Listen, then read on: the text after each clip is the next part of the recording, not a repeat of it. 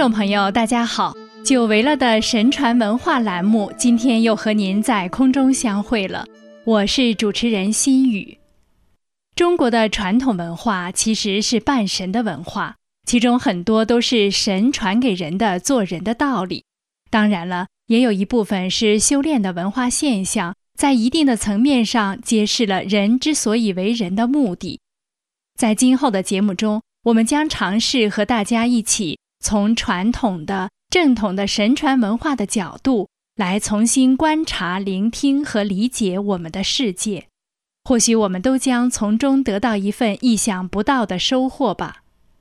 在今天的节目中，我们想和大家来分享一下古人的婚姻观。还是先来听个故事吧。北宋时期有一位儒生，他的名字叫刘廷士，字德之。他是齐州人，齐州也就是今天山东一带。他考取了进士以后，被派往密州做通判官。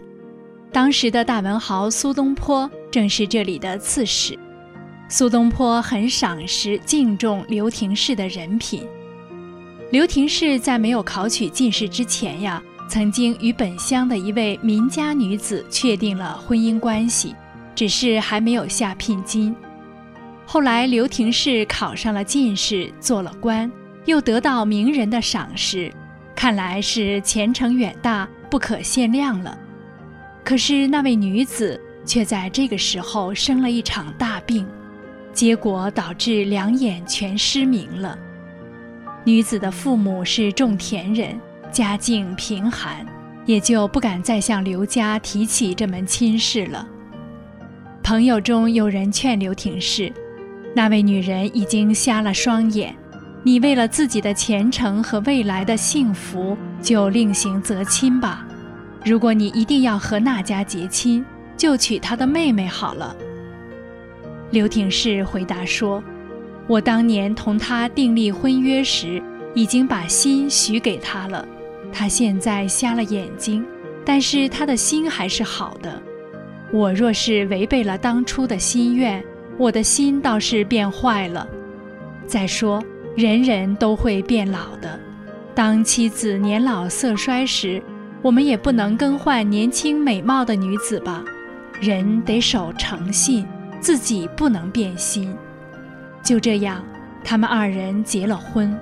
婚后，刘廷氏尽量照顾好这位双目失明的妻子，夫妻和睦度日，很是恩爱。先后养育了几个孩子。苏东坡知道了这个情况后，对刘廷士的行为也深为感佩，说：“刘廷士真是一位情操高尚的人啊。”刘廷士为什么能做到这一点呢？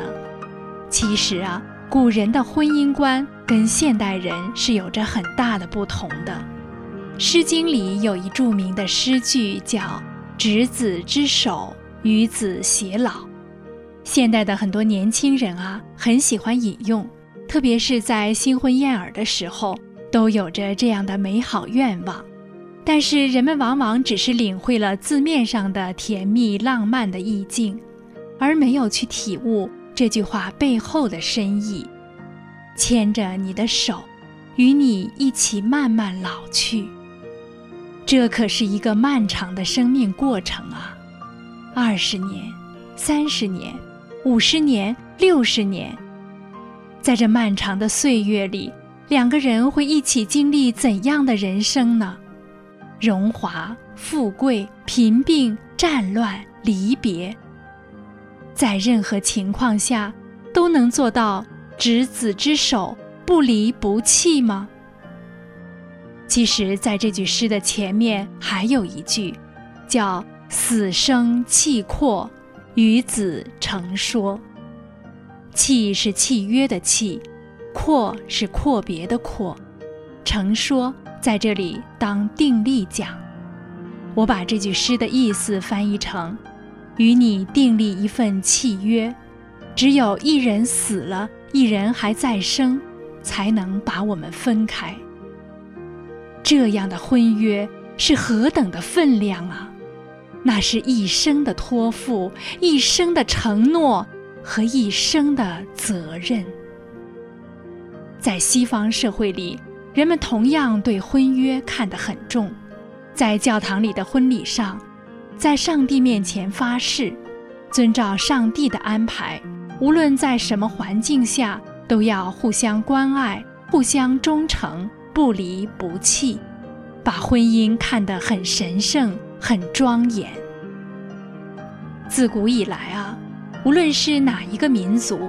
婚姻的前提都是誓约，它保证了婚姻的合法性，也具有了对彼此的约束力。在西方有上帝的见证，而东方则以天地为见证。现在的人们还沿用的形容婚姻的说法，如终身大事、从一而终等，大概都是出自于这样的婚姻观。正是基于这样的婚姻观。前面故事里的刘廷氏才能够信守婚约，不以客观环境状况的变化而改变初衷。也许现代的人很难理解刘廷氏的做法，觉得他傻，因为现代人早已经不把一纸婚约当成一回事儿了，有没有婚约都无所谓。没有婚约，两个人爱了就在一起；有了婚约，两个人不爱了照样分开。谁也不欠谁的，根本不去考虑对方的感受，更别说孩子、老人的情感。记得几年前联系上了我的一位十几年没见面的老同学，大家很高兴，寒暄几句之后，他突然问我：“你老公还是某某某吗？”把我给说愣了。啊？他随后说：“没换啊，现在时兴这个呀。”是啊，环顾我们周围。今天这个人离了，明天那个人又再婚了，大家都在婚姻的殿堂里忙忙碌碌，甚至有些人根本不劳神结婚离婚，两个人一好了就住一起了，不好了就分开了，换男朋友换女朋友就像换衣服一样，还美其名曰寻找自己真正的幸福。那么问一句，你找到了吗？当你对别人不信守诺言的时候，别人也同样不会对你信守诺言；当你不尊重别人的时候，你也同样得不到别人的尊重；当你把自己的喜好、感受、需要、利益放在首位的时候，别人同样不会把你的喜好、感受、需要、利益放在他的首位。一颗变坏了的心，又怎能找到一颗好的心来陪伴呢？这样追求来的所谓自由的结合，又何来长久可言呢？所以说起来啊，真正傻的是现代人呢。刘廷氏娶了瞎了眼睛的妻子，信守了婚姻的承诺，保住了两颗好的心。这两颗好的心，在日后漫长的岁月里，只能越来越融合，越来越心心相印。真正能够做到执子之手，与子偕老，他们的幸福也就是不言而喻的了。那么，他们不是最精的人吗？听众朋友，古人的婚姻观呢，还包括其他的内容。我们今天的节目时间到了，心雨在这里要跟您说再见了。